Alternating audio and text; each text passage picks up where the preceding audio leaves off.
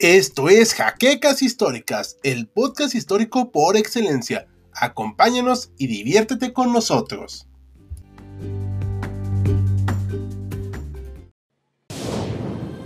Bienvenidos a HC Historia Contemporánea, la página histórica por excelencia.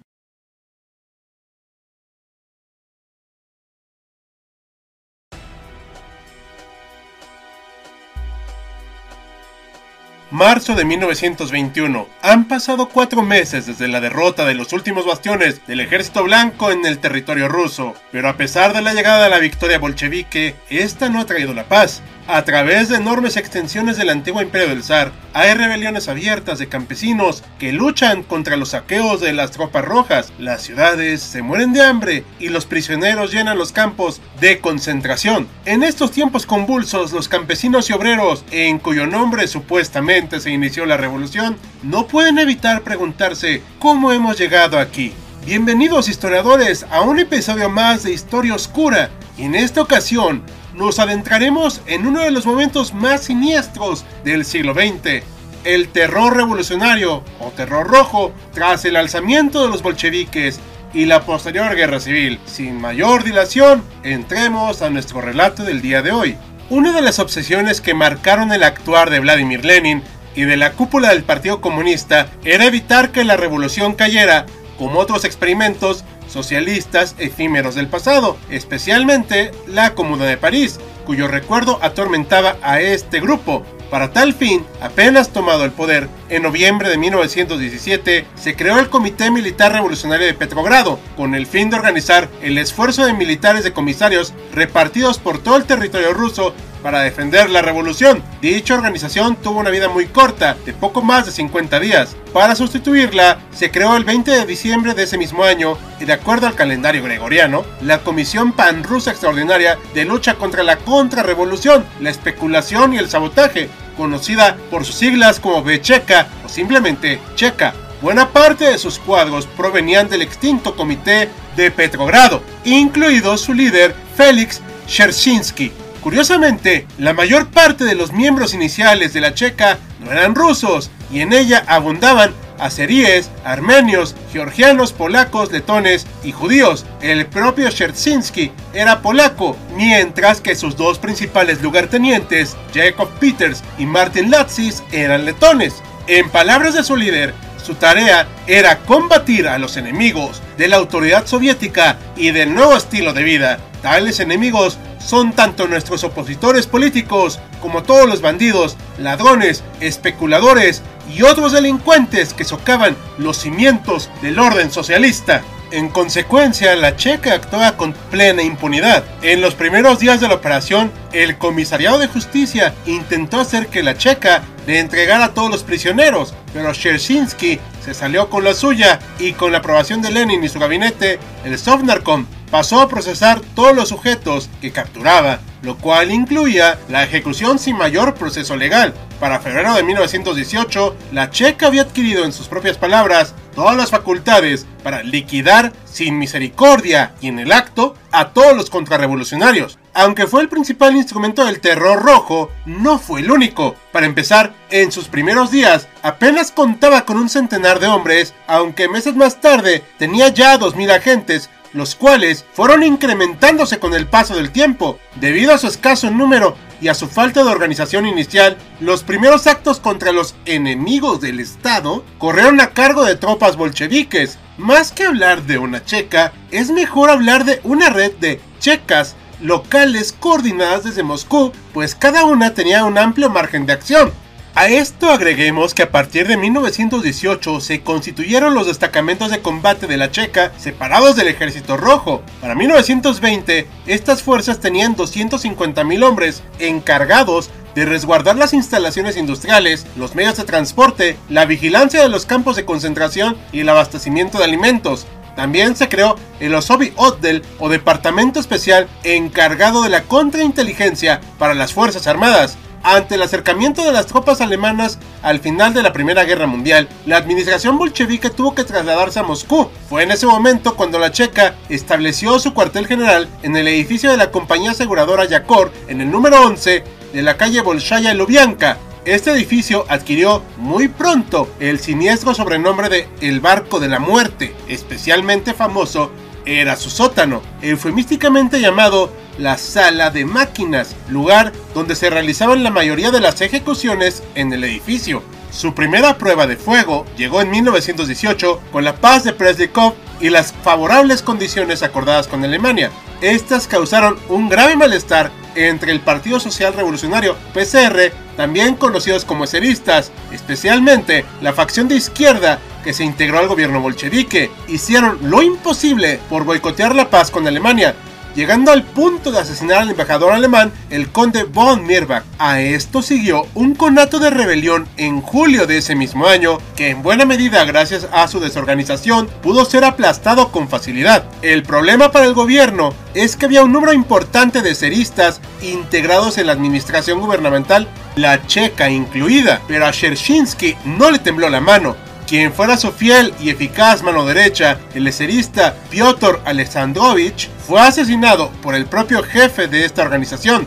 El 30 de agosto de 1918 se liquidó a Moisei Urtitsky, jefe de la Checa en Pretorado, a manos de un cadete de artillería. Al día siguiente, una mujer llamada Fania Kaplan intentó asesinar a Lenin, aunque ambos eventos no estaban relacionados, sirvieron de motivo para iniciar una política sistemática de terror revolucionario sancionada mediante la firma el 5 de septiembre del decreto del Consejo de Comisarios del Pueblo. Desde tiempo atrás, Lenin había teorizado sobre la importancia de implementar una política de terror contra la burguesía. La retórica incendiaria continuó una vez alcanzado el poder, el ejemplo más elocuente del paroxismo del terror soviético lo tenemos en palabras de Sinoviev, uno de los más altos funcionarios de esta época, quien exclamó en un mitin comunista a mediados de 1918, debemos llevar con nosotros a 90 millones de los 100 millones de habitantes de la Rusia soviética. En cuanto al resto, no tenemos nada que decirles. Deben ser aniquilados. Una cuestión fundamental era identificar quién era un enemigo del Estado bolchevique y en clara consonancia con la idea de la lucha de clases, se instrumentó una política de división de la sociedad entre opresores y oprimidos, o sea, buenos y malos. El problema más allá de lo arbitrario de colocar a una persona en la categoría de oprimido u opresor era la instrumentación de una política de terror contra cualquier enemigo del pueblo, lo que en la práctica llevó a ejecutar una amplia variedad de personas, desde la familia imperial rusa hasta obreros en huelga.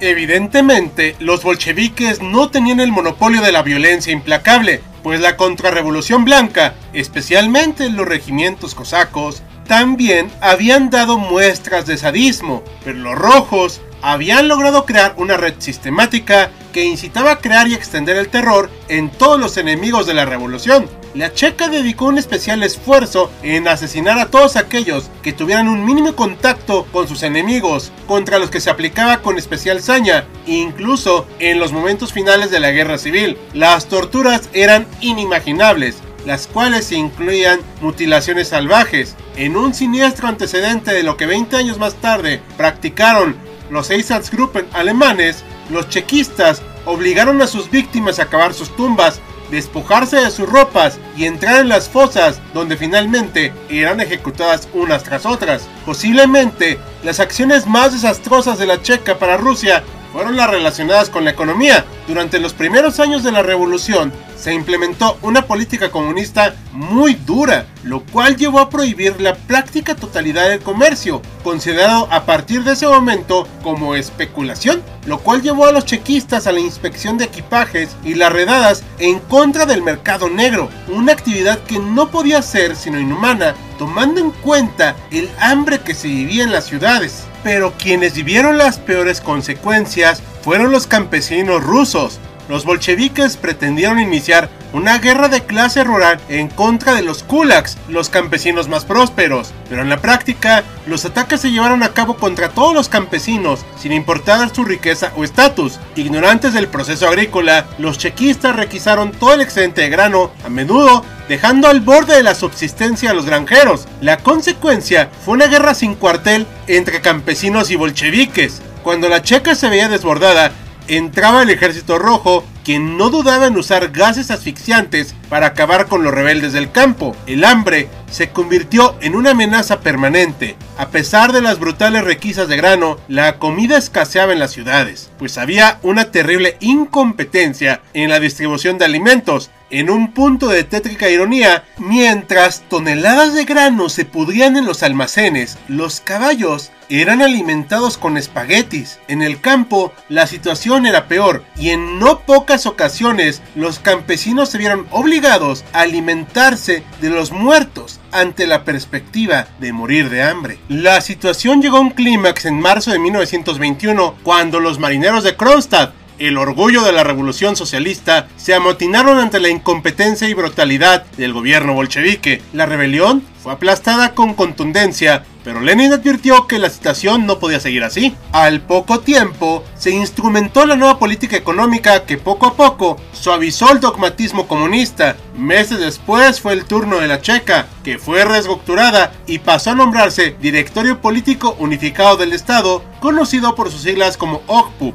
Las cifras sobre las muertes que provocó el terror rojo son objeto de debate al día de hoy, en parte por el propio esfuerzo bolchevique de destruir toda la evidencia incriminatoria y la manga ancha que tenía cada sede local de la Checa. Los cálculos hablan entre 50.000 y 140.000 ejecutados, pero a esto hay que agregar a las personas que murieron de hambre a causa de los saqueos en el campo ruso y a la pésima distribución de alimentos, cuya cifra posiblemente ascendería a 5 millones de personas. En los años subsecuentes, el clima de terror y hambre se fue aquietando. Fueron también los años en los cuales la salud de Lenin se fue quebrando hasta fallecer a principios de 1924. Con su muerte inició el lento pero inexorable ascenso de Stalin al poder, quien se reveló como un fiel e implacable aprendiz de su antecesor.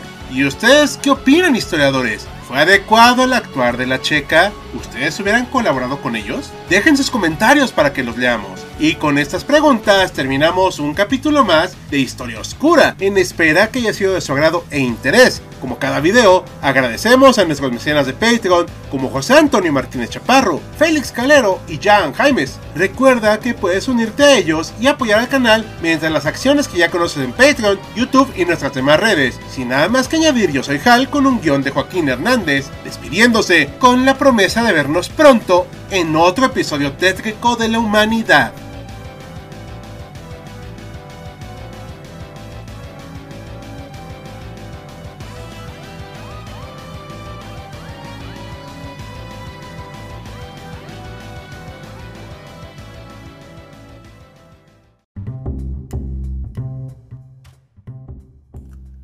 Gracias por habernos acompañado en Jaquecas Históricas, el podcast histórico por excelencia. Hasta la próxima.